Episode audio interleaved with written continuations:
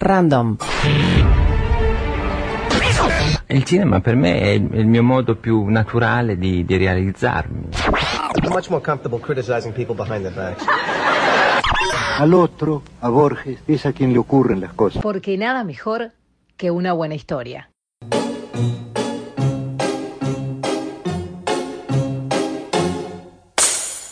Historias Random Podcast por Bernardo Borkenstein.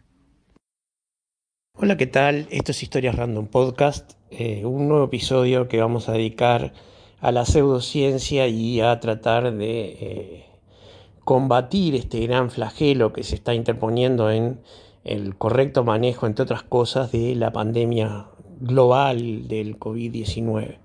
Hoy eh, recurrimos a distintos expertos que nos van a ir ayudando a contestar desde un punto de vista de una altísima autoridad intelectual para poder este, contestar algunas de las afirmaciones más absurdas que se están haciendo en este momento y eh, vamos a tratar de ver que el problema no es eh, realmente lo que afirman los negacionistas, sino que el problema son los negacionistas en sí mismos, porque en realidad no importa lo que ellos afirman, ya que sus afirmaciones van cambiando a medida que las tonterías que dicen van siendo desbancadas. Voy a poner un ejemplo.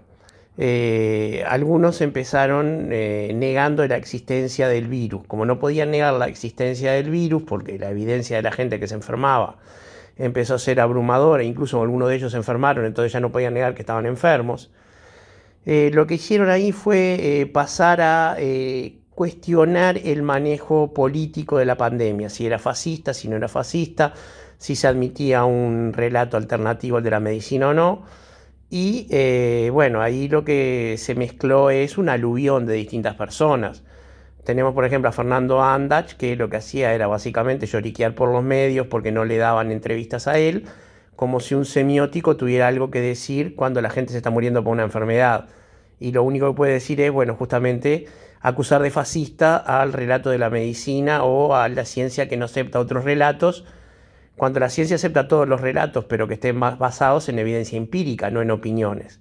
Lo que Andach sabe, pero maneja eh, ignorando, y muchos de los ignorantes ignoran llanamente, es que no es lo mismo un relato con una base empírica que un relato con una base en opinión por más que la base empírica siempre contenga un pequeño margen de opinión, es mucho más sencillo saber que uno, eh, cuanto más anclado en la realidad está, tanto más cerca está de lo que podríamos llamar una realidad objetiva, o sea, una realidad más allá de las opiniones. Eh, veámoslo con un ejemplo de la vida diaria. Nadie eh, cruza 18 de julio por la mitad de la calle cuando está obligado a cruzarlo por la mitad sin mirar hacia ambos lados. Uno dirá, ¿para qué mira hacia ambos lados eh, si el tránsito viene desde un lado por una mitad y del otro por la otra? Y bueno, uno lo mira porque si uno va a violar la ley de tránsito, está asumiendo implícitamente que otros pueden hacerlo al mismo tiempo. ¿sí? Y porque nadie cruza sin mirar la calle. Si estas cosas son simplemente eh, temas de opinión, entonces uno podría decir, bueno, yo no creo en las leyes de tránsito, entonces yo voy a cruzar por la mitad de la calle si tengo que hacerlo, pero no voy a mirar total. Las leyes de tránsito son una convención social fijada por los fascistas de las intendencias municipales del mundo que pretenden limitar mi libertad de cómo voy a cruzar la calle. Pero nadie lo hace. Nadie lo hace porque eh, la masa de un ómnibus o de un camión a altísima velocidad eh, ya aclaremos que para que le pase a uno por arriba 20 km por hora es una alta velocidad. No hace falta que vengan a un exceso de velocidad. Eh, es algo que solamente el coyote de los dibujitos animados puede este, recibir y sobrevivir. Un ser humano normal quedaría altamente perjudicado, eh, si no literalmente muerto. Entonces, si nosotros no tenemos problema en aceptar que eh, es absurdo negar la evidencia fáctica de la realidad cuando uno va a cruzar la calle. ¿Por qué razón la gente tiene tanta facilidad, eh, siquiera para escuchar? Porque vamos a entendernos, los uruguayos nos estamos vacunando masivamente, ¿no? Eh, la gente que está llamando a no vacunar, por ejemplo el diputado César Vega, están demostrando que son unos estúpidos seguidos por un puñado de estúpidos nada más. Eh, no, no, hace falta eh, ir con medias tintas para afirmar eso. Eh, uno es libre de no vacunarse si no quiere, pero también es libre de aceptar las consecuencias de sus acciones, como en sociedad todos aceptamos las consecuencias de nuestras acciones. No está prohibido consumir alcohol y después manejar. Lo que está es penado. ¿Por qué? Porque se dice en las reglamentaciones que hay un límite de alcohol que se puede tener y que no se puede tener. En este momento el límite es cero. ¿sí? Uno puede cuestionar si cero o 0,3, pero la verdad que la letra de la ley dice cero. Entonces, uno puede manejar alcoholizado, sí, poder puede. Lo que la sociedad lo va a penalizar, o sea, puede en tanto no lo agarren. En el caso de instar a la gente a no vacunarse o no vacunarse uno mismo, eso es literalmente así. ¿Uno puede no vacunarse? Sí, por supuesto. Entonces, uno es libre de no querer tener cerca a un montón de gente que decide no vacunarse, también es libre. Entonces, ¿cuál libertad importa más? ¿La libertad del que no quiere vacunarse y pretende después que no haya consecuencias? Como por ejemplo que no lo obliguen a hisoparse para ir a ciertos lados. ¿O la libertad de la gente que decidió confiar en la vacuna y quiere minimizar los riesgos de enfermarse? Porque eh, es muy importante entender que no tiene ningún sentido afirmar que eh, estamos en un régimen fascista, porque en ese momento no se está obligando a vacunarse, por ejemplo, a nadie. No hay obligación. Pero tampoco es eh, razonable pretender que una acción no tenga consecuencias. Uno quiere manejar alcoholizado, poder puede, el auto lo tiene ahí. Ahora, que asuma las consecuencias, porque si asume las consecuencias de manejar alcoholizado y tiene un accidente, pues entonces va a ser juzgado criminalmente, porque eso es un agravante. Si eh, no tiene un accidente, pero es parado en un control policial, y bueno, va a tener que pagar la multa o, entregar su libreta de conducir. Y si nadie lo ve, y bueno, pasará, no pasará nada. Y esto pasa exactamente lo mismo con todas las reglas. Mucha gente infringe la ley y no tiene consecuencias. Pero eso no quiere decir que infringir la ley sea gratis. Entonces, yo no entiendo por qué eh, la gente piensa que otras acciones, aunque no estén penalizadas, tienen que ser necesariamente gratis. Si uno decide no cuidarse de eh, la contagiabilidad que uno pueda tener individualmente, pero se cuida, no hay ningún problema, uno no va a ser un peligro para la sociedad. Pero si se juntan 100, 120 personas que no se vacunan en una época que se dice que no hay que juntarse sin tapabocas, cuando hay que mantener distancia social y usar tapabocas, bueno, esa gente está llamando a que haya un problema. ¿Sí? ¿Por qué una persona podría decir, bueno, esta gente no ha cumplido con la distancia social, bueno, por lo menos que se hisopen. Y bueno, eh, lo que ocurre es que efectivamente estamos hablando de gente con un razonamiento infantil. Presentan una actitud de berrinche ante la autoridad y después pretenden que la autoridad no los castigue porque no han cumplido las normas. Esto realmente no tiene salida. Gente inmadura y gente tonta va a haber siempre. Como decimos siempre, tenemos que tener mucho cuidado que no es lo mismo eh, los líderes de estos movimientos que los seguidores. Los seguidores son unos bobitos dispuestos a este, correr atrás del que grita más fuerte. De eso no nos preocupemos, ya sabemos que votan poco y mal. Eh, solamente entró un diputado de, de, esa línea y no va a volver a tener una banca, salvo que corrija, porque César Vega eh, entró con una plataforma de izquierda radical y se está manejando como un derechista de tomo y lomo. Entonces, eh, dudo que alguien que haya votado a César Vega esté contento. O sea que o César Vega arregla su ingreso a Cabello Abierto o al Partido Nacional o no va a volver a ser diputado. Eso es, un hecho. Pero esos votos están libres, por ejemplo, para que Gustavo Salle, que para mí es el más inteligente de todos los eh, operadores anticientíficos, eh, esto no quiere decir que sea digno, ¿verdad? Pero lo que hace es indigno, pero es legal, que es eh, subirse a toda estupidez que se diga sin ninguna base científica con una herramienta que ha probado funcionar. Lo dice a los gritos. Entonces, este, puede hablar en contra de Soros, en contra de Rothschild, en contra de los masones, los somos lesbo-comunistas, la corpocleptocracia, todo lo que se le ocurra decir, todas esas estupideces rimbombantes, pero las dice gritando. Y eso le da cierta preeminencia porque parece valiente. Yo no digo que no lo sea, digo que simplemente eh, usufructúa una apariencia de valor porque nadie este, ha ido a confrontarlo realmente, ni nadie debería hacerlo. Realmente no, no tiene sentido en una sociedad civilizada ir a ver cuál es más guapo porque eso es algo de este, mentalidades bárbaras. Pero eh, es un patotero eh, desde el punto de vista dialéctico y le funciona, tiene seguidores, seguidores en Twitter no implica votos, pero todo parece indicar que en esa piscina en la que pesca Nelly Vega, eh, los pescaditos se lo está llevando él porque Vega evidentemente ha demostrado este, una falta de respeto a su electorado tremenda y dudo mucho que pueda volver de eso.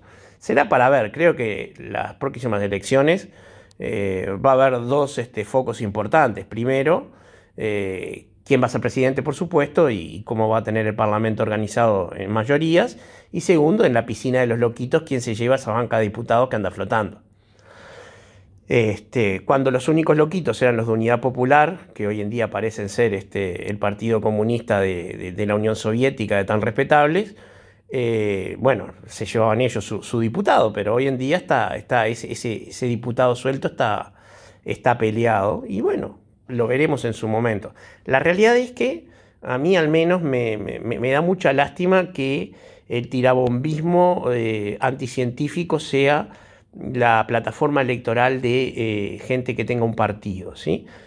porque realmente es absurdo negar que desde que las vacunas existen, Hubo opositores, por supuesto, eso no se puede negar, pero que la vida de la gente ha aumentado. Estamos enfrentando una, época en eh, que la gente tiene ciertas expectativas de llegar con una gran calidad de vida y con buen estado físico a tener vidas supracentenarias.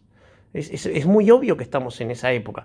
Y eso se lo debemos a la ciencia, no a los semióticos como Andach, que quieren que, que se los escuchen en medio de algo que no tienen nada para decir y se la pasan lloriqueando en los medios, como decíamos, diciendo, ay, relato fascista, relato fascista. No, relato basado en evidencia. Pero la evidencia en este caso sale de los laboratorios, no sale de, otro lado.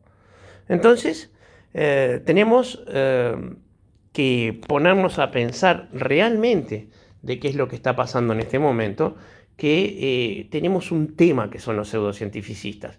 Vamos a recurrir a expertos, ¿sí? Y vamos a hablar claramente y sin este y sin cortapisas con gente que sí tiene algo para decir porque lo estudió y eh, vamos a recurrir a el último, digamos, este grito de la moda de los negadores de la pandemia. El hecho de que eh, Uruguay no puede demostrar que existe el virus, el coronavirus, porque eh, no se pudo secuenciar en Uruguay y no se puede cultivar. Uno de estos este, chifladitos planteó al Ministerio de Salud Pública una consulta eh, en la cual plantea en términos malintencionados, pero aparte muy ignorantes, una pregunta muy mal planteada. Es una pregunta que no tiene sentido. Vamos a hablar del sentido de las preguntas luego de la intervención de nuestro primer invitado. Eh, sobre esto, y el Ministerio contestó desaprensivamente, sin tener en cuenta que esa información pública iba a ser utilizada, contestó que en Uruguay no se secuenciaba el virus, lo cual esta gente está diciendo para vieron, el virus no existe, el virus no existe. Para lo cual eh, nosotros eh, consultamos al doctor Álvaro Fajardo, virólogo, doctor en ciencia, que sabe sobre virus porque trabaja sobre virus, que pertenece al equipo del doctor Gonzalo Moratorio, que están trabajando no solamente en la secuencia, sino en la detección de la cepa delta que va a ingresar indudablemente dentro de poco tiempo. Y él nos contestó respecto de por qué en Uruguay no se cultiva el virus, que es un tema de bioseguridad, y por qué sí se lo secuencia. Pero hay otra afirmación que la vamos a contestar nosotros. Dice que nadie, ellos dicen, los anticientíficos, que nadie pudo ver el virus. Y sí, no se puede ver porque es muy chico. Estamos hablando de algo que es 250 mil veces, 250 mil millones de veces más chico que un milímetro. Sí, es imposible, se ve con microscopía electrónica. Y la microscopía electrónica no es una forma de ver directa, sino generadora de imágenes. Entonces dicen, ah, no, son este, trucos de computadora. No, no son trucos de computadora. Pero a ese nivel de ignorancia Respondamos con ciencia. Los dejo con el doctor Álvaro Fajardo. Básicamente acabo de leer el informe y no ahonda mucho más de lo que ya me habías comentado, que el Ministerio indicó que no tiene conocimiento de que exista en el Uruguay algún laboratorio que haya aislado y purificado este virus. Y básicamente es porque no existen las condiciones de bioseguridad adecuadas para poder crecer este virus. No hay un laboratorio de bioseguridad 3, más allá de uno que se inauguró en Salto, pero todavía, todavía no está activo. Y en este tipo de laboratorios se pueden trabajar eh, o crecer virus que son exóticos en el país o que potencialmente pueden generar eh, una pandemia, como es este el caso. Entonces, como no contamos con esos, esos laboratorios, no lo podemos reproducir el virus. El, virus por sí mismo no se reproduce, tiene que infectar células. Entonces, en el laboratorio lo que hacemos es tomar un cultivo celular, eh, em, inocular una muestra positiva de un paciente donde está el virus presente, ese, esos virus van a ingresar a esas células y van a reproducirse y van a liberar mayor cantidad de virus. Es decir, que de esa manera se va replicando y se va generando muchísimo más eh, cantidad de virus. Eso se hace para cualquier virus, es muy sencillo hacerlo, es, algo básico en un laboratorio de virología, pero tenés que tener las condiciones adecuadas cuando se trata de un agente que puede ser peligroso. Y como no tenemos las condiciones de un laboratorio de seguridad, eh, eh, tres, no podemos ni cultivarlo, ni aislarlo, ni purificarlo. Ahora, la secuenciación va por otro canal y otro tipo de estudios que hacemos en Uruguay van por otra, eh, no, requieren de crecer el virus. Por ejemplo, las estrategias que utilizamos para desarrollar técnicas específicas para la detección molecular del virus, como puede ser la PCR o las técnicas de LAMP o técnicas que, que utilizó el Clemente Estable para diagnóstico específico molecular de este virus, es decir, buscar una secuencia genética que únicamente esté presente en este virus, eso se puede realizar sin necesidad de estar creciendo este virus. Entonces, esa, por, ejemplo, es lo que se, lo que se puede hacer es diagnosticarlo, eso sin, sin lugar a ningún tipo de dudas y es lo que hacemos permanentemente.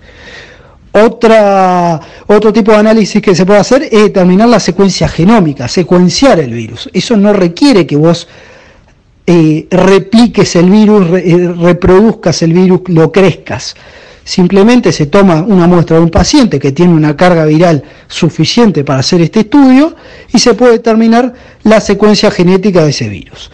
Y eso se ha hecho en distintos laboratorios, desde el Clemente Estable, desde la Facultad de Ciencias, del Instituto Pasteur, eh, creo que la española también lo ha secuenciado. Entonces, no se requiere para la secuenciación ni para el diagnóstico molecular crecer el virus. Si uno quiere hacer ensayo, por ejemplo, de infectividad, por ejemplo, tomar una muestra de un paciente y evaluar si el virus que tiene ese paciente e, está activo, es decir, si tiene virus infectivo, eso requiere de tener cultivos celulares en los cuales uno pueda inocular una muestra positiva. Eso no lo podemos hacer en el Uruguay, lamentablemente. Se restringe mucho la, la, ciencia que podemos hacer porque no podemos trabajar propiamente con el virus. Pero bueno, en resumen, es algo que se sabe desde el comienzo de la pandemia que en el Uruguay no podemos crecer el virus porque no tenemos las instalaciones necesarias para hacerlo. Sí lo podemos detectar y sí lo podemos secuenciar y podemos, por ejemplo, determinar si eh, la, mm, el virus que está causando una infección en un paciente es eh, de, corresponde a la variante alfa, beta, gamma, delta o cualquier otra variante. Podemos determinar la secuencia genética de todo eh, ese virus. Entonces, básicamente va por ahí la, respuesta. No sé si, si necesitas algo más específico puedo ahondar, eh, cualquier cosa estoy a las órdenes. Bueno, las palabras del doctor Fajardo fueron clarísimas, ¿verdad? O sea, existen restricciones para poder eh, cultivar el virus, pero no es necesario de ninguna manera cultivar o crecer el virus para poder operar clínica y científicamente con su presencia. Distinto sería si uno quisiera, por ejemplo, producir vacunas o, hacer operaciones masivas de biotecnología que nadie está haciendo. Entonces, esa afirmación eh, que deriva de esa consulta al Ministerio de Salud Pública es francamente eh, una estupidez derivada de una pregunta mal hecha y con eh, malas intenciones. Entonces, es muy importante que entendamos ahora qué quiere decir pregunta mal hecha. No importa cuántas palabras de jerga pseudocientífica uno utilice.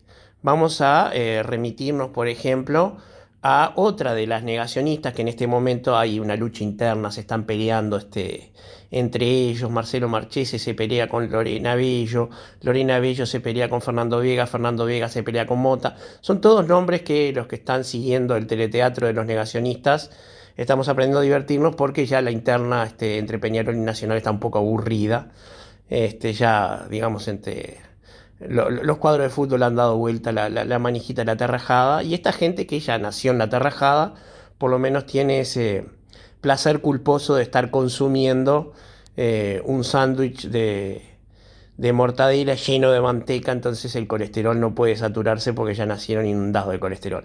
Entonces, eh, vamos a ver cuáles son estas afirmaciones maravillosas de esta gente. Una de las cosas que pasa cuando uno eh, está tratando de afirmar algo que no tiene que ver con eh, la realidad, es que la realidad es terca y lo golpea una y otra vez. La evidencia científica lo va a interpelar a cada rato. Y si no es la realidad científica, es la realidad, punto. Vamos a ver unos tweets que esta negacionista que está peleada con todos los otros, que se llama Lorena Avillo, ha puesto en su red de Twitter y que tengo este, la captura por si este, fuera necesario mostrarla, ¿verdad? Eh, ella hace una eh, foto de eh, las redes de, los arcos de la Copa América, que ahora tiene malla hexagonal. Paso el dato, se usa malla hexagonal porque es mucho más barata de producir en serie sin nudos y porque la resistencia de las celdas hexagonales es muy superior a las celdas cuadradas, que antes hacían cuadradas porque se tejían a mano, simplemente no había ninguna necesidad. Y eso la pone al lado de una estructura de grafeno, que es una molécula de carbono compuesta que tiene una sucesión de hexágonos. La realidad es que el grafeno tiene una sucesión de hexágonos por el tipo de enlace químico que tiene el carbono que le permite una formación horizontal en ciertas estructuras resonantes, pero para entender esto hay que saber química. No puedo explicarlo fuera de la teoría de la química orgánica, que me llevó un año y medio a aprender solamente para saber un poco en Facultad de Química. Tuve cuatro cursos de química orgánica, tres de orgánica y uno de orgánica farmacéutica, y solamente sé lo más básico porque nunca me especialicé en el tema. Ahora me da para conocer el alcance de mi ignorancia, pero veamos lo que dice Lorena Bello. Ella muestra dos sucesiones de hexágono, la red de fútbol, y dice, imagen previa al inicio del partido por Copa América entre Uruguay y Colombia. No es casualidad que nos presenten este tipo de imágenes, lo que se busca es imprimir en el subconsciente la misma forma que la molécula de grafeno, o sea, las redes de fútbol son una manera de control social buscando imprimir en nuestra mente la estructura de los hexágonos, como si la estructura de los hexágonos pudiera operar a nivel psicológico de la misma forma que pongamos por caso una aspirina opera a nivel biológico, pero no se detiene porque le pidieron explicación. El primado negativo, o sea, esta imprimación eh, mental, no es otra cosa que ponerte la verdad delante de tus ojos, camuflada entre argumentos dramáticos o de comedia o deportivos, para que se grabe en tu memoria implícita y así tengas un sentimiento de rechazo cuando alguien te hable y te diga la verdad sobre ello. O sea, ¿qué es el grafeno ese que nos imprimen con la red de fútbol? La incapacidad de entender la verdad revelada que ella dice es una sarta de tonterías, ¿no? vamos a entenderlo, ¿no? Esta mujer es, muy tirabombista, pero de ciencia no sabe nada. Está muy enojada, eso se lo vamos a reconocer. alguien le debe haber hecho un mal muy grande porque este nivel de ira no, no se obtiene gratis, ¿verdad? Entonces, pero sigue. Grafeno es la sustancia que ya se ha descubierto contienen las vacunas. Mentira. Esto es primado negativo, provocar que en el espectador la aplicación implícita asociado a un deporte masivo y apreciado como el fútbol, de un elemento que es dañino para que el público lo asocie positivamente. O sea, básicamente nos ponen las redes para que nosotros aceptemos el grafeno. El grafeno es un elemento que hoy en día está muy en boga este, industrialmente porque tiene unas propiedades maravillosas. Es caro, no está en las vacunas, no tiene sentido que esté en las vacunas. Lo que pasa es que ya se han despachado contra todos los componentes de las vacunas y una a una sus afirmaciones fueron cayendo. Entonces necesitan, como son adictos a las respuestas, esta gente, si no tuviera respuestas masivas, tanto de odio como de apreciación, o sea, se nutre de los clics. Entonces, ellos necesitan el ámbito inflamado e irritado, como las vacunas, que necesitan que haya una irritación para poder funcionar. esta gente necesita eso. Si no hubiera respuestas en las redes sociales, ellos eh, decaerían este, porque su actividad no les reportaría la dosis de endorfina y por lo tanto de placer que se obtiene cuando eh, el tweet de alguien, de uno mismo, obtiene una, gran repercusión. ¿Qué ocurre con esto?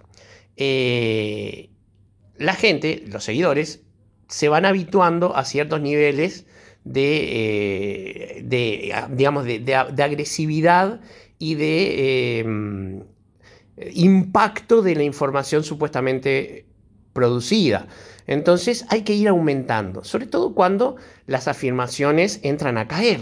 Primero se metían con que las vacunas producían autismo. Se demostró que era una idiotez que el propio medio que publicó aquel artículo en el 96 se puso de rodillas pidiendo que lo perdonaran por haber sido tan imprudente.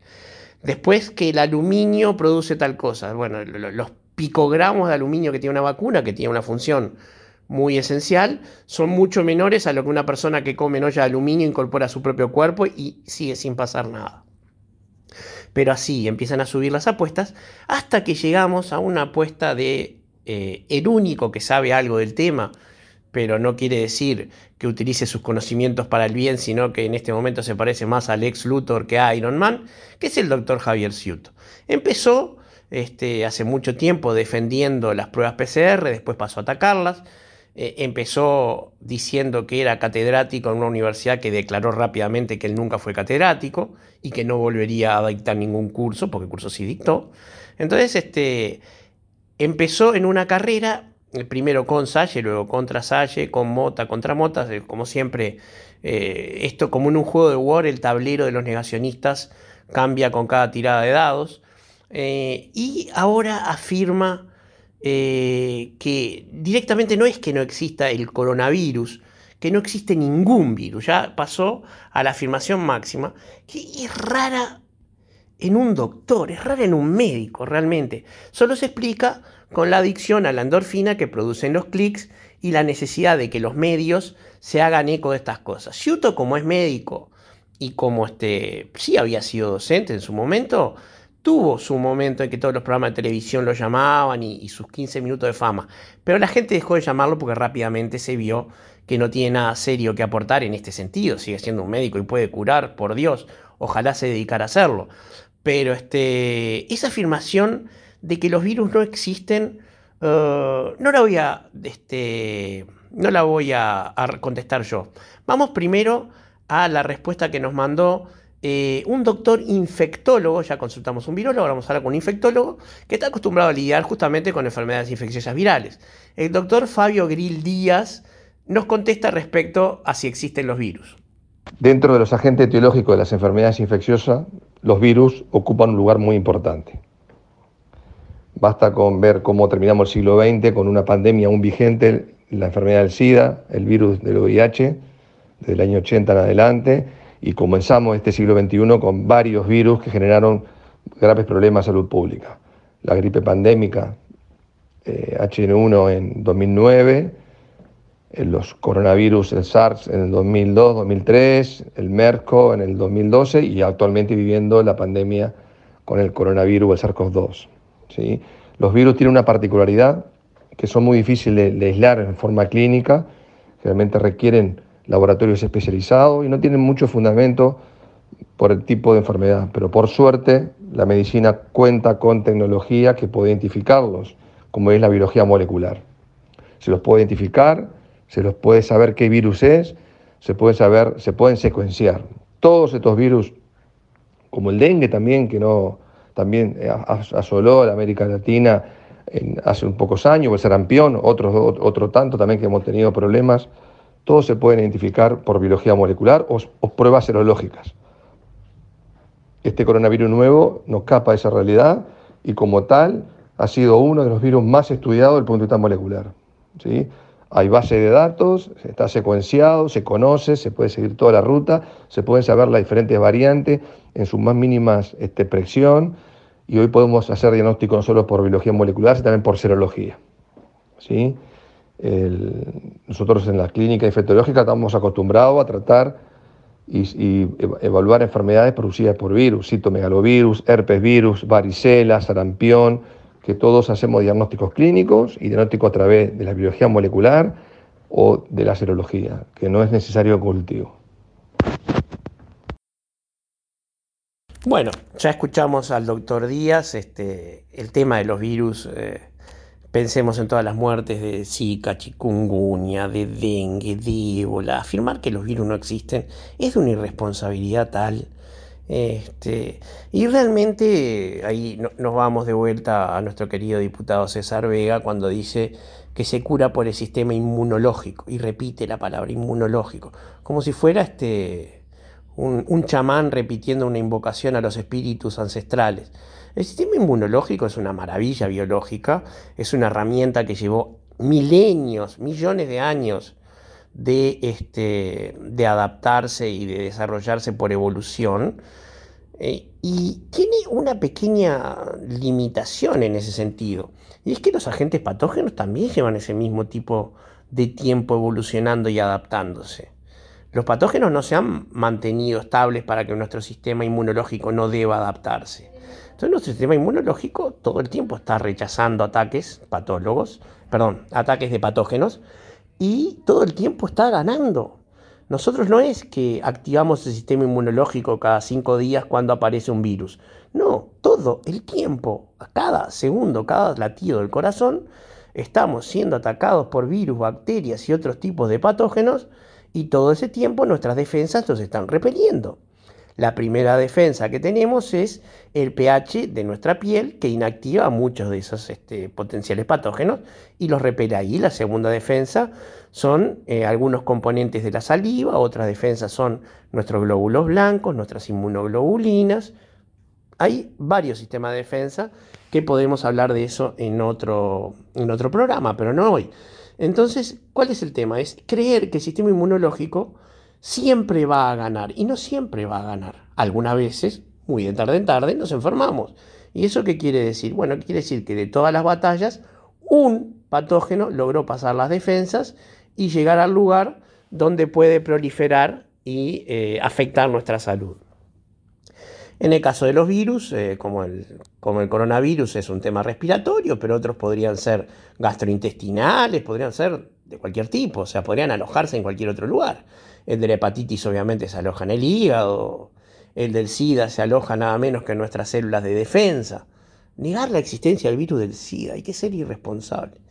Pero bueno, eh, ¿qué ocurre? Como nuestro sistema inmunológico a veces pierde, entonces en esas raras ocasiones nos enfermamos. Tengamos en cuenta que el, común de las personas, y por común quiero decir la mayoría y no, no nada que tenga otro tipo de valoración, nos enfermamos muy rara vez. O sea, nos enfermaremos una o dos veces en un año, quizás tres, pero no estamos permanentemente enfermándonos. Pero no quiere decir que en el momento que nos enfermamos nuestro sistema inmunológico luchó y perdió. No, el sistema inmunológico está activo todo el tiempo, rechazando ataques todo el tiempo. Entonces, es no, entender que los patógenos tienen esa misma adaptación. Y cada tanto va a aparecer uno que, por selección natural, logra una forma muy eficaz de superar todas las barreras que tenemos nosotros. Por ejemplo, eh, nuestro cuerpo tiene muy pocas capacidades para defenderse de dos virus, el virus de la viruela y el virus del sarampión. Prácticamente seguro que si entramos en contacto con ese virus de forma respiratoria o, por contacto en el de la viruela, nos enfermemos. El de la viruela fue erradicado gracias primero a las vacunas y después gracias a, otros este, sistemas de contención, se destruyeron hasta las muestras de laboratorio. Ese virus fue erradicado y fue gracias a la vacunación. Pero el de sarampión no, el sarampión sigue habiendo. Y eh, lo hemos dicho en otro programa, pero gracias a la decisión eh, entre estúpida y criminal de Macri de eliminar la obligatoriedad de la vacuna del sarampión, Argentina empezó a tener casos de sarampión y gracias a la vecindad con Argentina tuvimos casos de sarampión en Uruguay después de 60 años. Sí, por supuesto fueron contenidos y no hubo brote, pero podían no haber sido contenidos. La diferencia, Uruguay sí está vacunado, pero había dejado de ser vacuna sistemática porque no teníamos sarampión. Entonces, esos son eh, tipos de reacciones en cascada que ocurren cuando las personas que no saben nada empiezan a opinar sobre temas que no deberían estar opinando. ¿Sí? Como escuchamos decir tanto a los doctores Fajardo como Grill Díaz, no es un tema este, que esté en duda. quienes saben algo del tema tienen clarísimo que no solamente los virus existen, sino que el coronavirus es una pandemia y que hay que tomar medidas contra la pandemia. ¿sí? Acá es cuando eh, se impone un razonamiento esencial. ¿sí? Eh, ¿Todo lo que se ha hecho para manejar la pandemia ha sido bueno? No, se han cometido errores. Por supuesto que se han cometido errores. Con el tema de las mascarillas se ha ido y se ha vuelto, se ha cambiado de opinión, se ha este, reconsiderado, se ha exagerado. Eh, yo no creo, por ejemplo, que personas que en la Rambla de Montevideo estén caminando con un correcto distanciamiento social, sin este, aglomerarse, tengan que usar tapabocas porque nadie puede contagiarse de coronavirus con el nivel de viento que tenemos en la Rambla de Montevideo. ¿Sí? tendría que ser este, un virus con capacidad de manejo del tipo de un dron para poder ir de un, infectado a un no infectado, que además ese no infectado no esté vacunado, etcétera, etcétera. Porque recordemos que este virus del coronavirus tiene una característica y es que infecta a mucha más gente de las que enferma y enferma a mucha más gente de las que mata porque los virus, que son altamente letales, eh, bueno, generalmente tienen la, capacidad de matar y de enfermar muy altas, pero son menos capaces de, difundirse, por eso se pueden contener, porque los, pacientes infectados se ven. El gran problema del coronavirus es que el 80% de los infectados no saben que lo están. Entonces son diseminadores eh, asintomáticos, lo cual hace eh, llamativa eh, eh, la, necesidad de que uno sea consciente y uno cuide a los demás. Uno puede decir, a mí no me van a obligar. No, bueno, no te vamos a obligar, pero una persona en vida social tendría que ser responsable porque si uno no es responsable con los demás, los demás no van a ser responsables con uno ni con nuestra familia. Entonces, el tema es la, la, convivencia en sociedad implica estas reciprocidades. Entonces, no todo lo que se ha hecho está bien, se cometieron errores, eh, se han este, exagerado algunas cosas, se omitieron otras. En Uruguay, por ejemplo, se puso un gran énfasis en la vacunación como única medida fuerte del gobierno para contener la pandemia y fue una excelente medida. No voy a discutir eso. Se vacunó con velocidad, se vacunó con eficacia, sin, con contratiempos, obviamente. Nada que se haga en medio de una situación de urgencia se va a hacer sin contratiempos. Incluso el perfil de vacunas para lo que había en el momento que se hizo era lo adecuado. Hubiera sido ideal vacunar solo con Pfizer, pero es lo que hay. Este, era rápido o Pfizer y se optó por rápido y yo creo que fue la mejor decisión. Pero se podría opinar, por ejemplo, si no proteger eh, a los más débiles de la economía con aportes de dinero eh, no hubiera sido deseable, si una renta este, universal no hubiera sido deseable para paliar estos problemas o, repartir dinero para que la gente se quedara quieta y bajar la movilidad por un periodo corto de tiempo, no por un periodo largo, por tres semanas, si menos de un mes. Nadie planteaba un lockdown del país ni, ni, nada por el estilo, o sea, no hubiera sido una situación. Eso se puede discutir. ¿sí? Lo que no se puede discutir es que el gobierno quiso gestionar la, la crisis, la gestionó y tenía el poder para imponer medidas. Entonces, decir que eh, el gobierno es fascista cuando no obligó a nada, cuando no ha castigado a una sola persona por no usar tapabocas, cuando no ha castigado a nadie por no vacunarse, cuando no puso la vacunación obligatoria, es simplemente una estupidez. Es simplemente querer eh, hacer una campaña para obtener respuesta en redes sociales porque eh, uno se vuelve, cuando es adicto a las redes sociales, un vampiro de los clics. Uno necesita tanto esa dosis de endorfina que da el tener repercusión, que empieza a este, poner cosas como las que ya citamos respecto de los grafenos, o peor aún, como, bueno, basta ver este, el Twitter del doctor Salle que ya está en niveles este, estratosféricos de delirio, ¿no? Este es un señor que es abogado, por supuesto, no tiene por qué saberlo, no sabe nada de ciencia. Y se hace eco de todas las disparates que hay, del magnetismo en las vacunas.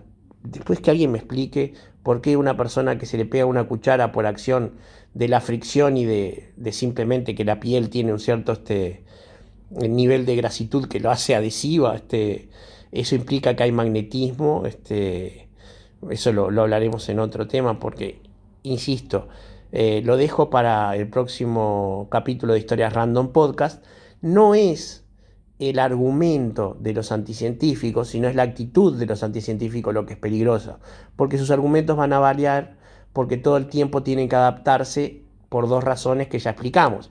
La primera es que porque la evidencia tira abajo la eh, información no, no adecuada. Y por no adecuada queremos decir, francamente, incoherente en el caso de los anticientíficos. Y la segunda, porque la necesidad de tener a un público responsivo obliga al anticientífico a aumentar cada vez más la apuesta. ¿Sí? Entonces, el aumento constante de la apuesta y la necesidad de obtener respuestas son el verdadero problema de la patología, nunca el contenido de las afirmaciones. Si usted tiene que discutir con una persona que es anticientífica, le reconsejo tres cosas. La primera, evite discutir y váyase. La segunda, si discute, no discuta los argumentos porque los argumentos son irrelevantes. Y la tercera, eh, quizás la mejor estrategia, si uno tiene efectivamente que iniciar una discusión, sea una patada en los dientes, porque argumentos de todas formas no van a escuchar. Esto fue Historias Random Podcast. Nos vemos en el próximo episodio.